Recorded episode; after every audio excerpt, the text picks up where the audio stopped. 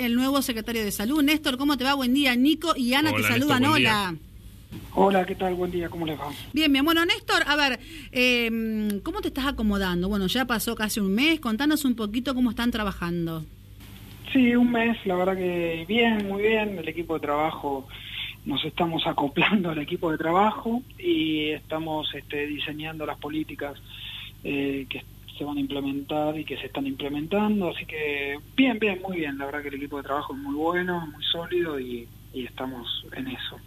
Este, por suerte ahora, por ejemplo, ya comenzó nuevamente la guardia odontológica, empezaron a atender también los CAPS odontología, esta semana arrancó, este, así que ya estuvimos organizando toda la semana pasada y la anterior la vuelta de, la atención odontológica, este, y bueno, ahora estamos eh, viendo otros otros aspectos de la, del andar de la Secretaría, pero estamos bien, muy bien. Néstor, ¿cómo? A ver, me acuerdo que por la pandemia se había suspendido, había solamente eh, atención de urgencias, y contanos un poquito horarios, va, como siempre allí en el SIC, ¿cómo va a ser con todo esto? Contanos. Eh, la atención eh, va a estar, arrancó en, en algunos CAPS en el Güemes, en el San José y en Altamira, en principio, porque hay otros CAPS que tienen para atender, pero están afectados a, la emergencia del COVID, así que en esos CAP no se va a volver por el momento hasta que pase la emergencia. Y en el SIC también se va a atender y además se va a contar con una guardia de emergencia desde las 12 de la noche hasta las 6 de la mañana. Es decir, los CAPS que atienden con turnos programados y para las urgencias a partir de las 12 de la noche y hasta las 6 de la mañana van a poder concurrir al SIC por cualquier emergencia que, que tengan desde el punto de vista odontológico. Eh, Néstor, ¿a qué se llama emergencia o urgencia no odontológica? ¿Qué sería, viste?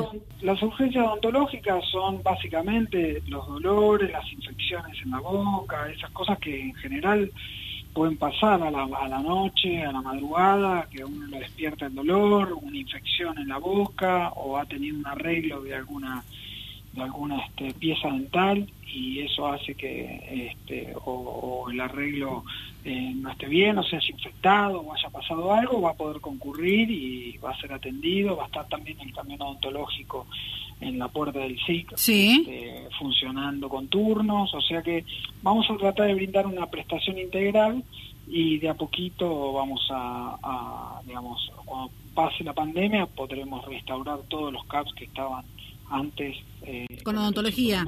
Bueno, y obviamente con todos los sistemas de, seguridad que implica ir a un odontólogo, ¿no es cierto? No, no, no, eso está garantizado. Eh, armamos un protocolo, la Universidad de La Plata nos envió el protocolo de seguridad y nosotros garantizamos eh, todo el protocolo para, para la atención, no solo para la protección del odontólogo, sino también de los pacientes, así que eso está garantizado.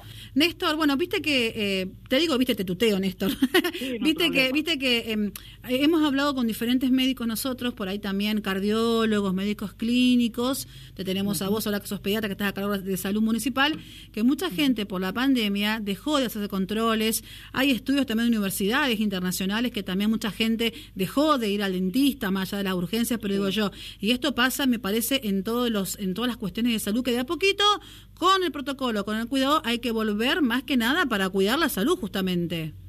Sí, sí. En eso justamente estamos trabajando, digamos, tenemos un horizonte respecto a eh, que la gente vuelva a los controles de salud. Y en eso estamos ahora justamente dedicándonos fuerte a, a los equipos de salud, están dedicándose a armar la, recepción de toda esta gente que durante mucho tiempo no hizo controles de salud y que ahora va a retomar seguramente en los próximos meses toda esa demanda, va a volver y tenemos que estar preparados para eso. Y es importante que la gente ya empiece a retomar los controles de salud, eh, sobre todo los que tienen patologías crónicas, hipertensión, diabetes, etcétera, asma, porque es importante que retomen sus controles, que concurran a los médicos, a, las, a los centros de atención, al hospital, a donde se atendían para volver a establecer los controles adecuadamente, porque esto, si no, va a tener un impacto negativo en la salud de la ciudad y en los ciudadanos el año próximo. Así que estamos trabajando en eso para dar respuesta a la demanda que, que se va a establecer este, cuando la gente empiece nuevamente a hacer los controles. No, y aparte sacarse ese miedo, quizás por ahí todos nos pasó, ya ahora como que estamos más con más, como siempre con cuidados, pero digo, el adulto mayor, me acuerdo que una vez hablamos con Vicky Odil, director de adulto mayor, es que ella decía en plena pandemia, ponerle en los meses de frío, no de invierno, que, ella iba a visitar con esta biblioteca andante y veía, ¿no? Que algunos abuelos adultos mayores de, de digamos que estaban en algún programa participando, los veía que caminaban raro, viste, con movilidad, o sea, que antes ellos andaban por todos lados y esto te hace este confinamiento, lamentablemente que estamos viviendo, pero como vos decís, no, a poquito armar este plan para retomar los controles porque después las consecuencias van a ser otras. Claro. Sí, sí, el impacto del aislamiento y de la de la falta de sociabilización que tuvo la sociedad y que está teniendo la sociedad es en adultos, jóvenes, niños, en todos ha tenido un impacto importante. Desde el punto de vista psicológico, desde el punto de vista mental, de las capacidades eh, muchos chicos con capacidades diferentes que han tenido también, que han sufrido este tema del aislamiento y la pandemia. Entonces, sobre todo eso va a haber un eje de trabajo importante.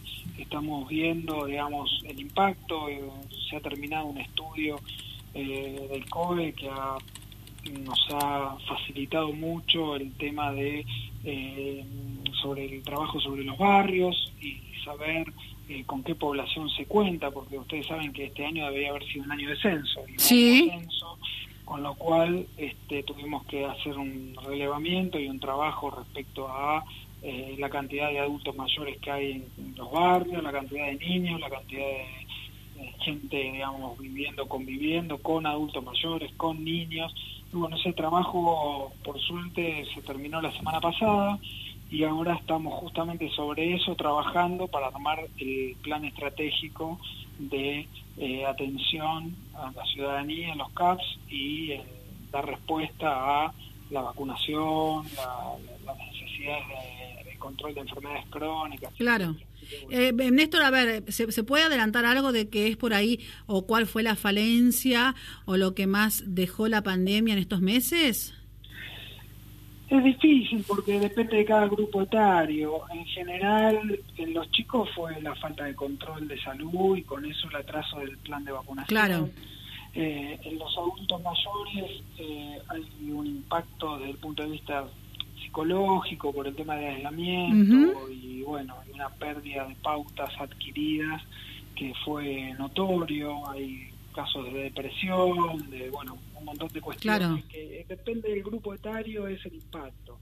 Entonces, eh, eso es justamente lo que estamos analizando ahora para, para establecer este, los planes estratégicos de, poner en práctica en los, en los CAPS. Bueno, justamente no este trabajo de lo que vos decías cuando asumiste, me acuerdo, eh, trabajar mucho en lo que va a dejar la pandemia, esta post-pandemia. Sí, en eso justamente porque, a ver, eh, la, pandemia es una circunstancia no esperada, un evento eh, no esperado que ha generado a nivel mundial un impacto impresionante desde el punto de vista social, económico, epidemiológico, médico, etcétera. Y eh, nosotros ya tenemos que empezar a trabajar la pospandemia porque si no, cuando llegue va a ser un tema que no lo vamos a poder abarcar. Entonces, bueno, por eso, digamos, es muy importante trabajar en equipo, que hoy esté alineado el sistema de salud de primer nivel y de segundo nivel es muy importante para la ciudad y eh, estamos trabajando mancomunadamente para establecer estrategias que nos favorezcan y que le favorezcan a la gente básicamente, ¿no? Porque lo que no se puede encontrar en, el primer nivel de atención lo pueda brindar el segundo nivel de atención.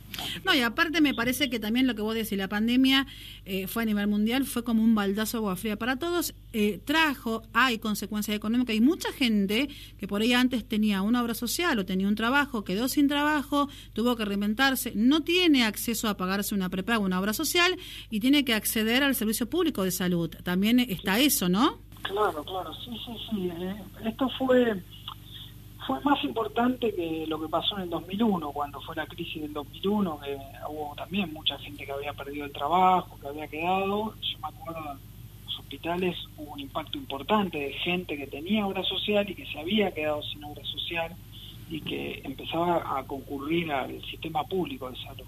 Entonces, en esta situación va a pasar algo parecido y está pasando algo parecido, entonces hay que estar preparado porque si antes concurría una cantidad determinada de gente al sistema público, seguramente eh, cuando digamos esto vaya terminando, la, la gente que va a concurrir al sistema público de salud va a ser mucho mayor que previo a la crisis. Entonces, bueno, hay que estar preparado para dar respuesta también. Néstor, como siempre, muchas gracias. Te vamos a llamar más seguidos. Ahora sos parte de la casa, la radio pública. Y lo importante es que a partir ya de cuando, desde ahora, ¿desde cuándo arranca la guardia odontológica en arrancó, el Arrancó. ¿Arrancó? Arrancó desde anoche, ayer ya empezó, empezaron los CAPS y la guardia anoche fue la primera noche que ya está en marcha.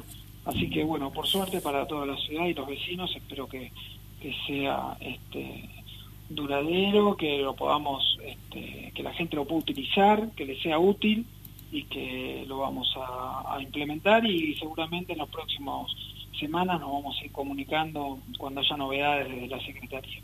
Bien, Néstor, un beso grande, muchas gracias y beso a todo el equipo que te, que te acompaña. Dale. Gracias, eh, a ustedes también. Gracias. Gracias. Eh. Ahí pasaba el doctor Néstor Pisapia, nuestro secretario de Salud.